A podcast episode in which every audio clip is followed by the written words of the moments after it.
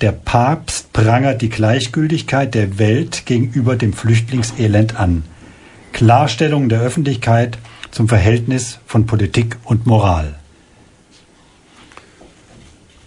Ja, kaum gewählt äh, führte seine erste Reise Papst Franziskus, der ja die Leiden der Armen in den Mittelpunkt seines Pontifikats gestellt hat, so weiß es die FAZ. Seine erste Reise führte den Papst, den neuen Papst, auf die Mittelmeerinsel Lampedusa.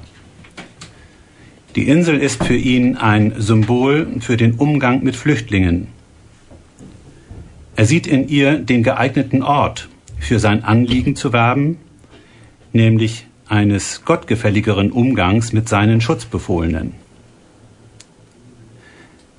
Er lässt in seiner Rede beim Bußgottesdienst keinen Zweifel daran, dass er die von der Europäischen Union zum Schutze ihrer Außengrenzen gewaltsam praktizierte Politik der Festung Europa für eine einzige Versündigung an den von der Heiligen Kirche vertretenen Werten der Mitmenschlichkeit hält.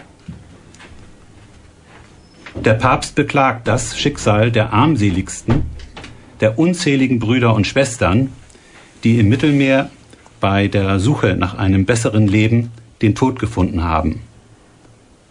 Und er beklagt auch das Schicksal der Menschen, die es unter Einsatz ihres Lebens in den Hoheitsbereich der EU geschafft haben.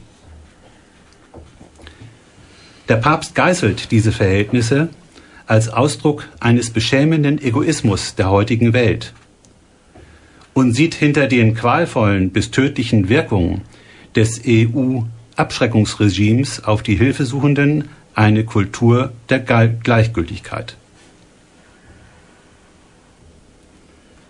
Der Papst bedauert die Abwesenheit von brüderlicher Solidarität und Barmherzigkeit und gibt auch zu erkennen, bei welchen konkreten Subjekten er diese Defizite insbesondere festgestellt hat, indem er für sie bei seinem Chef Fürsprache hält.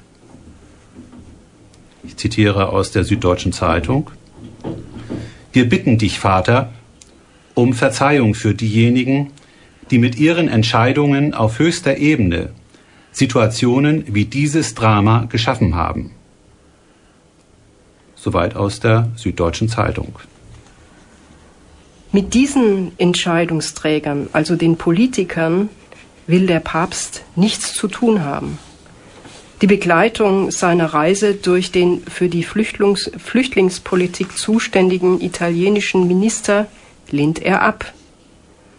Spiegel Online vermeldet, dass dieser Papst mit der Autorität seines Amtes, seinem hohen moralischen Anspruch und Zeugnissen gelebter Nächstenliebe für die geplagten Kreaturen etwas bewirken will. Der Papst will ein Zeichen setzen, dass, jetzt Zitat aus Spiegel Online, dass die Regierungen ihre Einwanderungspolitik überdenken und das Gewissen wachrütteln, damit sich die Tragödien nicht wiederholen. Zitat Ende. Das ruft in der deutschen Öffentlichkeit ein begeistertes Echo hervor. Einerseits die hiesige Öffentlichkeit ernennt den Papst Franziskus zum Gewissenserwecker, zum Prediger des Weltethos und erfreut sich an der Art und Weise, wie er uns und unseren Regierungen ein schlechtes Gewissen macht und die Leviten liest. Etwa so. Wo ist dein Bruder? Das sollen wir uns, der kleine Mann und der große Machthaber, gleichermaßen fragen angesichts der Gräuel im Mittelmeer. Jeder prüfe sein eigen Werk, wer wollte da schon ohne Schuld sein? Die deutsche Öffentlichkeit lobt die moralische Wucht des päpstlichen Auftritts, seine persönliche Glaubwürdigkeit und seine Empathie für die Ärmsten buchstäblich in den Himmel. Ganz anders sieht die Würdigung bei der Frage des Effekts der päpstlichen Anstrengungen aus. Der Einfluss auf die praktische Politik und der Nutzen für die Lage der armen Teufel sind gleich null.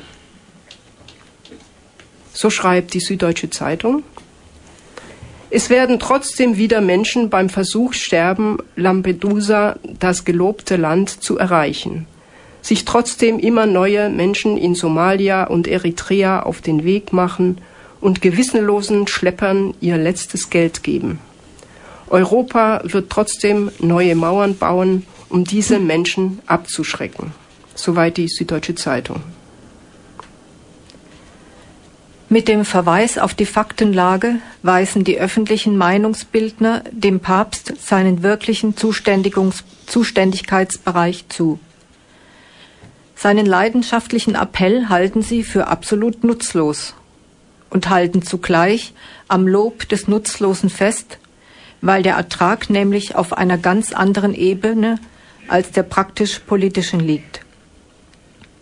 Die Süddeutsche Zeitung schreibt, er lenkt die Aufmerksamkeit der Weltöffentlichkeit auf die Existenzen am Rande und damit in die Mitte der Menschlichkeit.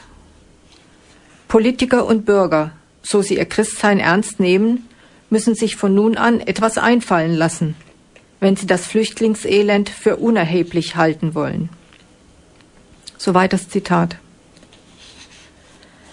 Die Affirmation der beklagten politischen Realität an der sich nun einmal nichts ändern lässt, die wird hier ergänzt durch die Wahrheit über die Moral. Moral ist kein ernstzunehmender Einspruch gegen irgendwelche Missstände und ihre Gründe, sondern sie gehört in den Gewissenshaushalt der Erdenbürger und des öffentlichen Diskurses als gute menschliche Haltung. Diese Haltung, die man zu und neben den praktisch gültigen politischen Interessen pflegt, und die als persönliche Einstellung Hochachtung verdient. Diese darf aber niemals als wirkliche Leitlinie politischen Handelns missverstanden werden.